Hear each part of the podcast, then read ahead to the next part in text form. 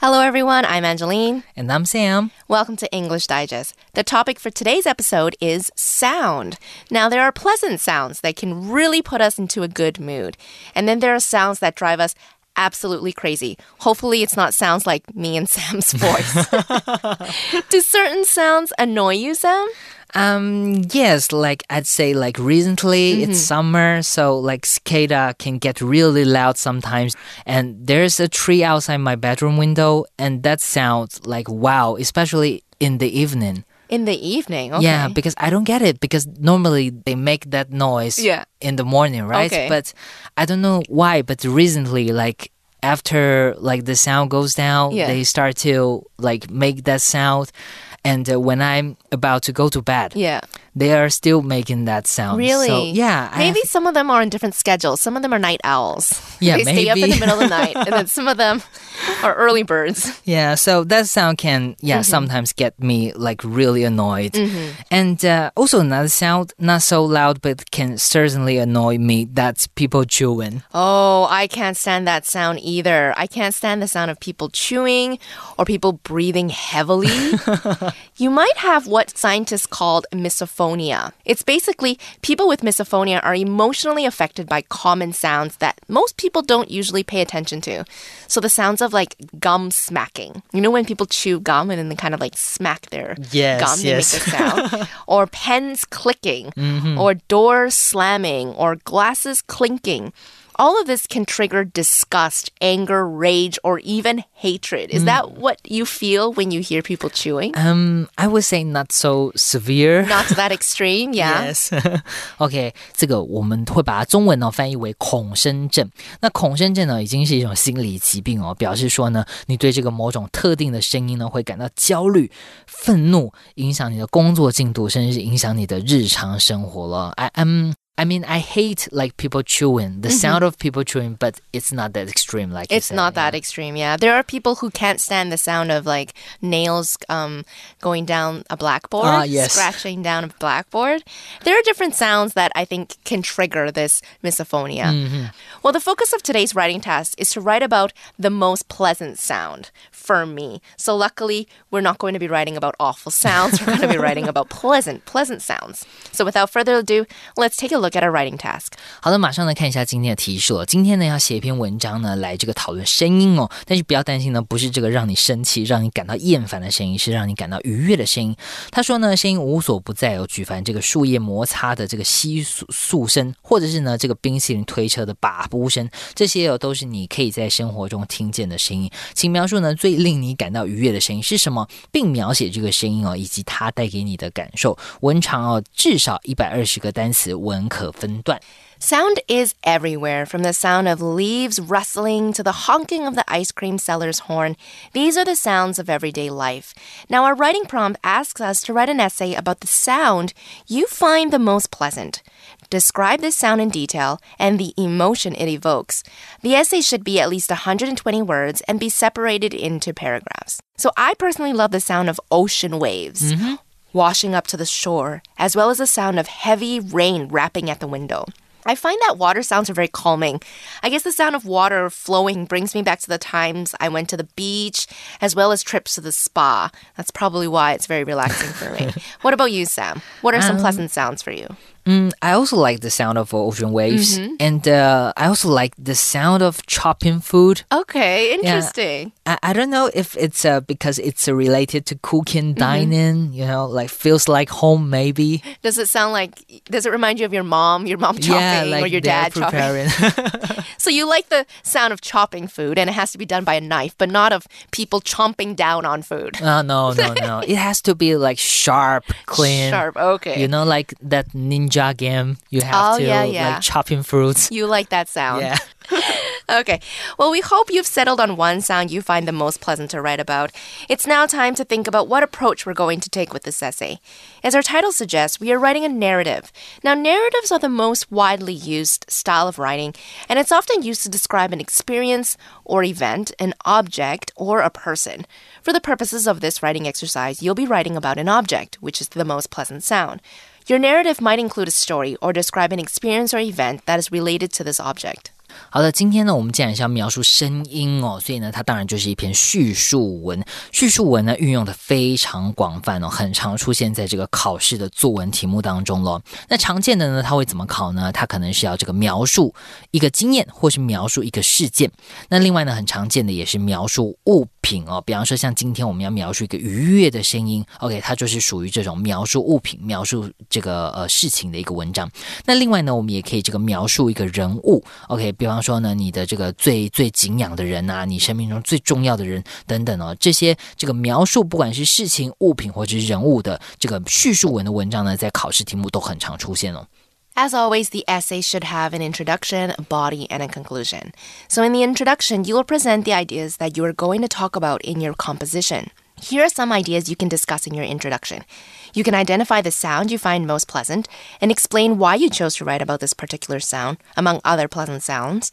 For example, maybe you find the sounds of nature very pleasant. Particularly, you love the sound of birds chirping because it reminds you of the time you lived in your grandmother's house and there was always a bird chirping outside your window. Now, for Sam, this was not a pleasant experience. No. birds chirping, right? No. Now, if you find that the sound um, you find most pleasant to you is one most people may dis- disagree with, you can also write a narrative to explain how and why your opinion differs from the general public. So, me and Sam both hate the sound of chewing, but maybe that is a very pleasant sound for you. Yes. And um, you enjoy that type of sound. So, that's a good way to start your essay as well because that's a very interesting, um, you know, the fact that you like something that most people don't like, that's an interesting way to start. It definitely will intrigue your audience to kind of want to Yes. read more into what, what exactly this is. Um, or, for example, maybe you find it easier to concentrate when you have heavy metal music playing in the background because it helps you feel more inspired and active. Your introduction will also have your thesis statement, which is the sentence or two that explains what the article is going to be about. 好的，英文作文呢架构呢，基本上就会分为这个引言 （introduction）、文章主体哦 （body） 以及最后要给它下一个结论 （conclusion）。那呢，我们今天的这个叙述文呢，也这个不例外哦。我们今天也是必须要有这样子的架构呢，来撰写这篇文章。那首先呢，introduction 呢就是我们的文章的引言哦，所以呢，它一开始就要写出来，让读者知道呢，你今天写这篇文章是为什么要写这篇文章，你有什么样的动机。那有几种做法呢？首先呢，你可以直接说明哦，这个呃，你今今天要讲的是什么东西，以及呢，它有什么特别的地方。比方说呢，刚刚讲到这个呃，喜欢小鸟叫的声音，你可以呢直接在开头就写出来哦，我就是喜欢听小鸟叫。为什么呢？因为呢，它让我想起我在阿嬷家的时光。OK，这个呢就可以是我们的这个引言哦，让读者知道说，哎，你今天要写的是什么样的故事。那呢，如果呢你喜欢的声音跟别人不太一样哦，比方说像这个，我跟你尊老师刚刚讲过，我们都很讨厌别人这个吃饭的声音，但是呢你很喜欢，OK，你呢就可以解释一下为什么你喜欢，为什么你跟别人不一样，或者是呢，比方说呢，像很多人工作的时候喜欢听这个一比较轻松的这个背景音乐啦，但是呢你很不一样啊，你喜欢这个重金属那种 嘶吼的、很狂野的，诶，这种时候呢，你就可以说明哦，比较一下你和一般人。对这件事情的看法为什么不一样？用这种方式开头呢，可以让这个读者呢更有兴趣哦，因为呢你跟平常人不太一样，比较特别，这个读者呢可能会被你这个激发起兴趣，想要继续把这个文章继续看完。那至于呢为什么你跟别人不一样，或是为什么你喜欢这个声音呢？我们就可以在后面这个文章主体的部分呢，来把你的故事、你的经验来说清楚了。 That's right. The body of the essay is where you're going to share your story and provide your supporting information. You can describe the order of events in chronological order or use flashbacks. Whichever way you decide to tell your story, just remember to make sure your tenses are consistent throughout the essay. Now, the body of the essay is basically where you're going to explain your experience with this pleasant sound. You'll want to address when, where, who, why, how. What happens whenever you hear this sound? Maybe this sound reminds you of someone, who, or a place, where. Talk about why this sound evokes those particular emotions. One thing you'll want to keep in mind is that you'll need to include background information that will help the audience understand the story better. You'll also want to provide other supporting details to make the reader more involved in the story. When your audience reads the essay, they should be able to see the things you saw and feel the feelings you felt. Don't include any irrelevant details as you might confuse the reader or make them lose focus of what's important. 嗯哼，文章的主体哦，在这边呢，你就要叙述你的理由，你的故事发生的经过。那这边呢，要提醒大家要特别注意了，在叙述的过程中呢，时态呢必须要一致或是连贯哦。比方说呢，你在讲过去发生的事情呢，你就不会突然呢中间又插入一个未来式，这样子呢很可能会使你的读者混淆哦。你呢，如果是在讲过去发生的事情呢，我们就是全部都用过去式，或者是呢，你要从这个过去讲到现在，那你的这个时间序呢，应该就是要连贯，你的动词时态。也必须连贯哦。那在内容方面呢，你可以多多叙述相关的细节哦，补充呢一些背景资料，让读者呢更了解是哪一些细节。你呢就可以问自己，比方说像是呃是什么时候发生的，什么地点发生的，有哪一些人在这个故事里面出现。那还有呢，就是这个故事发生的原因。OK，为什么会发生？这个你可以问问自己，它是怎么发生的？这个过程，以及呢，最后有什么样的结果？回答这些问题，你呢就可以大概知道你故事的脉络是怎么样。那这边呢，还要提醒大家呢，你讲的这些细节哦，一定是跟前面呢我们 introduction 的这个立场是相同的了。这个逻辑是要这个顺畅合理的，不能够呢开头说这个，喂我就喜欢小鸟叫的声音，然后呢你后面开始讲说，哎，你有一次坐飞机哦，这个水打翻了的故事，哎，这个完全没有相干，就太跳痛了。所以呢，注意到呢，我们的前后逻辑是要一致的。You will end your essay with a conclusion. Now, the purpose of the conclusion is to sum up everything you've been talking about and explain the significance of this experience. So, if you're struggling to come up with a conclusion, read through your intro and body and ask yourself, so what? Why does this matter? What message are you trying to convey? In this essay, you can talk about how this experience changed you or influenced your future actions. 嗯哼，记得呢，我们文章最后要给他下一个结论了。你可以呢说，在这个过程中呢，你有什么体悟，有什么学习？OK，这个对你未来有什么影响？那想不出来的话呢，这个 Angelina 老师呢，刚刚有提示大家呢，可以把你的文章再读一遍，然后呢，想一想你要给你的故事下一个什么样的结尾了。或是呢，另外有一个很简单的方式呢，你也可以回顾一下我们开头 Introduction 怎么说的。 的我们结尾呢就怎么结？比方说呢，像是我们刚刚讲说这个，哎，我喜欢小鸟叫的声音哦，因为呢，我想起那年暑假呢，我在阿妈家发生了什么样的故事。把故事讲完之后呢，你就可以这个结论再呼应它，你就说，所以哦，我喜欢小鸟叫的声音，因为呢，会让我想起那年暑假美好的回忆。OK，这样就是一个很棒的结尾，头尾呼应哦。马上呢，我们呢就可以进入我们的大纲了。那在我们进入我们大纲的这个拟定之前呢，先补充给大家一些声音相关的词汇了。通常呢，我们在讲这个声音呢，让你觉得舒服的，它应该是怎么样呢？应该是 soft。OK，soft 就是形容东西很软、很柔软的。那形容声音呢，就是表示这个声音是很轻柔的。OK，那另外呢，如果说它是一个这个比较闷、比较不响亮的声音，我们就会说 muted。注意到呢，mute 这个字呢，其实就是静音的意思。所以 muted 它是比较不响亮的。那如果呢，比方说我要讲说这个声音让我不太舒服，像我刚刚讲说这个外面蝉叫声很大声哦，我耳朵都要聋了，我们呢就可以说。deafening，OK，deaf 这个形容词就是表示耳朵聋了，所以 deafening 这个让你震耳欲聋哦，大声到耳朵要这个这个坏掉，耳朵要破掉了，ear splitting，OK，震耳欲聋一样的意思。那如果我们要形容它的音调是高是低呢？我们可以说 high pitched 或是 low pitched，OK，high pitched 就是声音是高的，OK，音调是高的。那 low pitch 自然呢就是比较低沉，音调比较低的。那如果说它是刺耳的呢，你可以说它是这个 piercing，OK，pierce，pierce 就是比方说像你穿耳。耳洞啊，或者穿鼻环哦，这个穿刺就是 pierce。那 piercing 呢，表示这个声音是这个刺入你的耳朵，很刺耳的。那相对于刺耳的呢，这个 dull d u l l 这个字呢，只是形容这个声音是很沉闷、很闷的。那另外呢，补充给大家呢，这个我们文章里面有用到。假如说你要说这个声音是让你这个很愉悦、很舒适的，你可以说呢 comforting，comforting 就是让你舒适的，这个声音听起来很舒服。或者是呢 soothing，soothing 呢，你就想象一下，你去 spa 的时候啊，是。是不是很舒服、很平静、很舒缓？OK，就会呢使用 soothing，令人平静的这个单字。那马上呢，我们就可以开始进入我们的大纲喽。So now that we have a general idea of how we're going to write this narrative paper, it's time to put our outline together. Writing an outline can be just as important as the essay itself. It can help you organize your ideas into a logical order that makes sense. Now, outlines can also help you identify where gaps in your thinking may exist and whether you have sufficient evidence to support each of your points. Let's take a look at the sample outline provided in the magazine. The writer identifies the most pleasant sound right off the bat. It says, The most pleasant sound for me is ocean waves. The writer then goes on to describe this sound. It starts with the heavy crash of a wave. Then there's the steady sound of the water moving backward. This music rises and falls in a comforting rhythm. Mm-hmm. Sounds very comforting. It does, and very soothing just listening to this. OK，马上呢看到我们这个呃范例文章啊，它的大纲是怎么拟定的呢？首先呢，它一开头呢，一定是要先给出一个主题句，也就是我们刚刚说的 introduction，马上呢要讲出来这个你今天故事的主轴是什么。所以呢，他马上就定义了他最喜欢的，他这个听了觉得舒服的声音是什么？他马上就说呢，这个他听起来最舒服的声音呢，就是 ocean waves，就是这个海水这个波浪的声音哦。那呢，海水碰撞的声音是什么样的声音呢？所以呢，他在他第一段里面呢，就描述一下。他说呢，这个 ocean waves 这个海浪的声音呢，一开始呢是一个很重重的 crash of a wave，这个浪起来的时候呢，撞到岸边的时候是一个很重疾的声音。但是呢，马上怎么样呢？There's a steady sound，马上呢变得平稳了，因为这个这个水呢已经往后退去了。那呢这样子呢，来来回回之间呢，他呢就形容呢这个声音是怎么样呢？一个 music 像音乐一样呢，它呢就有这个。起伏哦，就形成了呢一个让他觉得非常舒适、非常舒缓的一个节奏了。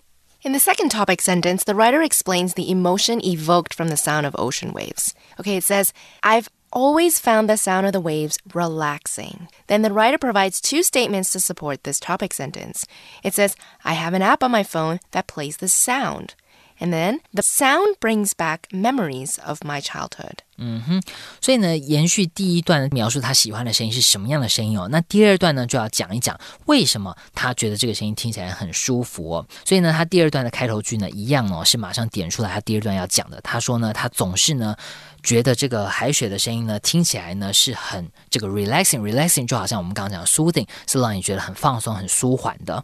那呢，他讲说他多喜欢这个声音呢？首先他说他手机上面呢有装一个 app，这个应用程式呢来这个播放这个海水的声音哦。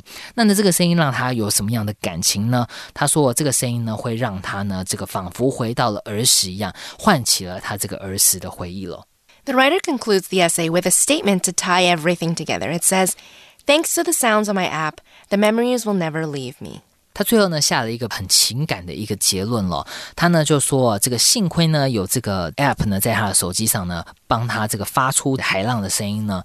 因为有这个 app，所以呢这些美好的童年回忆呢是永远不会离开他的啦。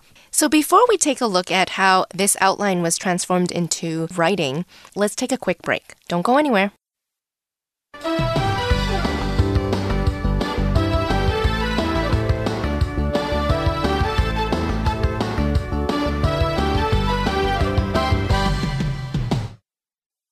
Basic sample. The most pleasant sound that I can think of is ocean waves breaking on the shore. It starts with the heavy crash of a wave. Then there's the steady sound of the water as it moves backward across the stones and sand. The volume drops as the wave rolls back, but before it fades, there's another crash and the symphony begins again. This music rises and falls in a comforting rhythm. Its countless melodies are varied by time, the weather, and the nature of the beach. I've always found the sound of the waves relaxing. In fact, I have an app on my phone that plays this sound. It helps me fall asleep. In addition, this sound always brings back memories of the vacations I had with my family as a child. Those glorious days of sun, sea, and sand seem to last forever. Thanks to the sounds on my app, the memories will never leave me. Okay, so the writer did a very good job describing the sound of the ocean waves breaking on the shore. The writer compared this sound to a symphony.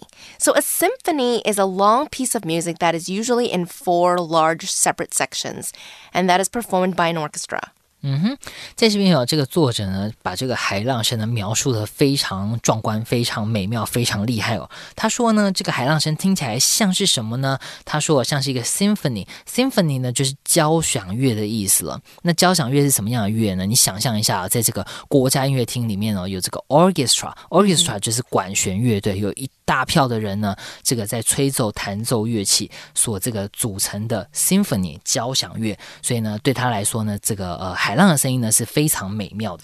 To give you more information, it's kind of like, um, you know, the orchestra. We have the violin, we have the windpipes, we have all these different um, instruments that work together to create one piece of music. Now, likewise, when we talk about the ocean waves, um, the writer was talking about how time, the weather, and the nature of the beach all kind of affect the sound of the waves. lives. So it's really it's a really nice descriptive thing that like in this writing that this writer did. I think it's really nice, and um, we should commend this writer for doing that. so the writer used a lot of descriptive language throughout the essay. Words like volume, fade, rhythm, melody, all are used to talk about sound and music. Now, volume is, is used to talk about the amount of sound that is produced by a television, a radio, or a stereo, right? Turn up the volume or turn down the volume. 嗯哼，在这边有作者用了很多这个音乐术语哦，比方说呢，像是 volume，volume 这个字呢就是音量，那你可以说这个 turn up the volume，OK，把音量调大，或是 turn down the volume，把音量调小。那这个呢很长，这个我们看电视的时候，把音量切大切小，你就可以用这个 turn up、turn down 这个动词片语来搭配。那如果呢你要切静音呢，我们就说 mute，OK，把这个声音切掉。That's right, mute. Okay, rhythm is the regular repeated pattern of sounds or movements. We can say that the music has a fast, a slow, or a steady rhythm. 嗯哼，在这边呢，rhythm 这个字呢就是节奏哦。比方说呢，我可以说 I've got no sense of rhythm，我完全没有节奏感，so I'm terrible dancer. Oh, I'm terrible at dancing too. but I would say my rhythm is not that bad. I don't know. It's, I think it's my hand-eye leg coordination. Oh, okay. I have problem with. okay, melody. Melody is the arrangement of musical notes in a way that is pleasant. 嗯哼，melody 呢这个字哦，不是指这个网红 melody 呢，它在这边呢是那个名词，是表示旋律的意思哦。例如呢，有这个很很老的片《第六感生死恋》里面呢，它的这个主题曲就叫做 Unchained Melody，中文呢就翻译为这个奔放的旋律哦。一段歌曲，一段旋律，我们就会说 melody。Okay, so now we are going to take a look at our advanced sample writing. Advanced sample. I'm constantly surprised by the strong link between our senses and our memories. One such sensory memory that's especially precious to me is connected to the sound of the doves where I once lived. My family spent a few years of my childhood living near the glorious temperate forests of Northern California. The mourning doves would visit us at dawn and sing their melodious, soothing songs. I remember thinking at first that the birds were crying, as their calls sound low and sad like the sobs of a mother who's lost her child. The song always had the same five notes a long, soft cuckoo that went from low to high, then three louder coos on a middle note. It sounded somewhat like an owl's hoots. That song became a familiar backdrop to cool spring mornings, and I enjoyed waking up to their calls. My family moved back to Taiwan when I started junior high, and I felt a loss at not hearing those familiar coos anymore. However, my affinity for mourning doves sparked an interest in bird watching. I've learned much about Taiwan's colorful and vibrant wild birds, including local doves with their own calls. Yet, no matter what, the mourning dove's song will always be my favorite, as it was the soundtrack to the serene and misty mornings of my childhood. Okay, so the writer starts off the essay by talking about the connection between our senses and our memories. As you guys probably know, sounds, smells, tastes can evoke memories from the past. For this writer, the sound of doves brought back memories of his or her childhood. Now, the writer lived near temperate forests of Northern California. Now, a temperate forest is one that has moderate temperatures and experiences four distinct seasons winter, spring, summer, and fall. Mm-hmm. So you can find trees with leaves called deciduous trees or trees with needles called conifers. 嗯哼，好，所以呢，在这边呢，我们的作者说呢，他在国外的时候呢，他是在哪里呢？是在 temperate。temperate 是指温带的，所以呢，我们刚刚讲的温带森林 temperate forest。温带森林呢有什么特别呢？它会有一些这个特别的植物，比方说像刚刚讲到这个 deciduous，就是落叶属的，比方说像是枫树啊这种，或者是呢，像是在冷一点的地方，它会有针叶的 conifers。conifers 就是比方说像是这个。呃，松柏啦、松树、柏树这些就是属于这个针叶类的，所以呢，他们是在一个 temperate forest 温带森林。那呢，对比于这个温带森林，如果你再往北边一点呢，就会到更冷哦。比方说北极或南极，我们就会讲 polar。OK，这个是极圈地带、寒带。那如果像我们台湾呢，台湾的话，我们应该是属于这个比较热带气候了，因为我们有很多的这个热带水果，比方像是芒果啦、香蕉等等。所以呢，在台湾我们这样子，或者是东南亚。我们就叫做 tropical 热带的。The writer even describes the sound the doves make. Now, a coo is the low, soft cry that doves and pigeons make. The writer even compares these coos to the sobs of a mother who has lost her child. That is very descriptive, which helps the audience to imagine exactly what sound the doves would make. Words like coo, boom, thud are called onomatopoeia. An onomatopoeia is a word that sounds like the thing they are describing. For example, animal sounds are one of the most common forms of onomatopoeia, like quack or ribbit or woof. Mm-hmm. 嗯哼，onomatopoeia 这个字呢，就是我们中文说的状声词了。比方说，我们中文会说这个小狗是汪汪叫。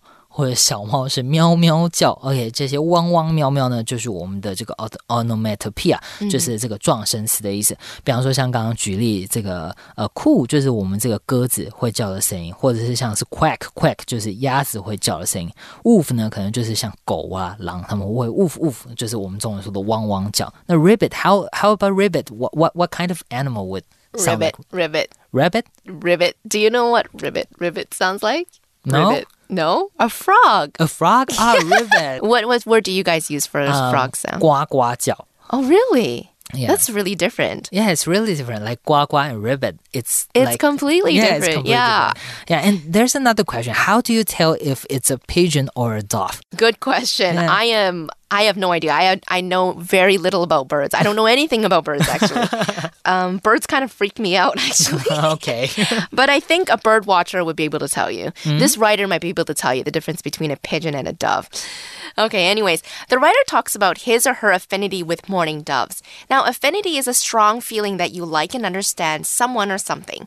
For example, dogs are believed to have a special affinity with humans, which is why they are often called man's best friend. 嗯哼在这边呢，affinity 这个字就是这个喜爱或是吸引。比方说呢，我们说这个狗跟人类之间有的这个情感，这个会容易吸引彼此，所以我们会说 affinity，或者我们说 she has an affinity with children，或是 an affinity for children。注意到我们后面可以加 with 或是加 for，加上这个你受到吸引、你喜爱的东西。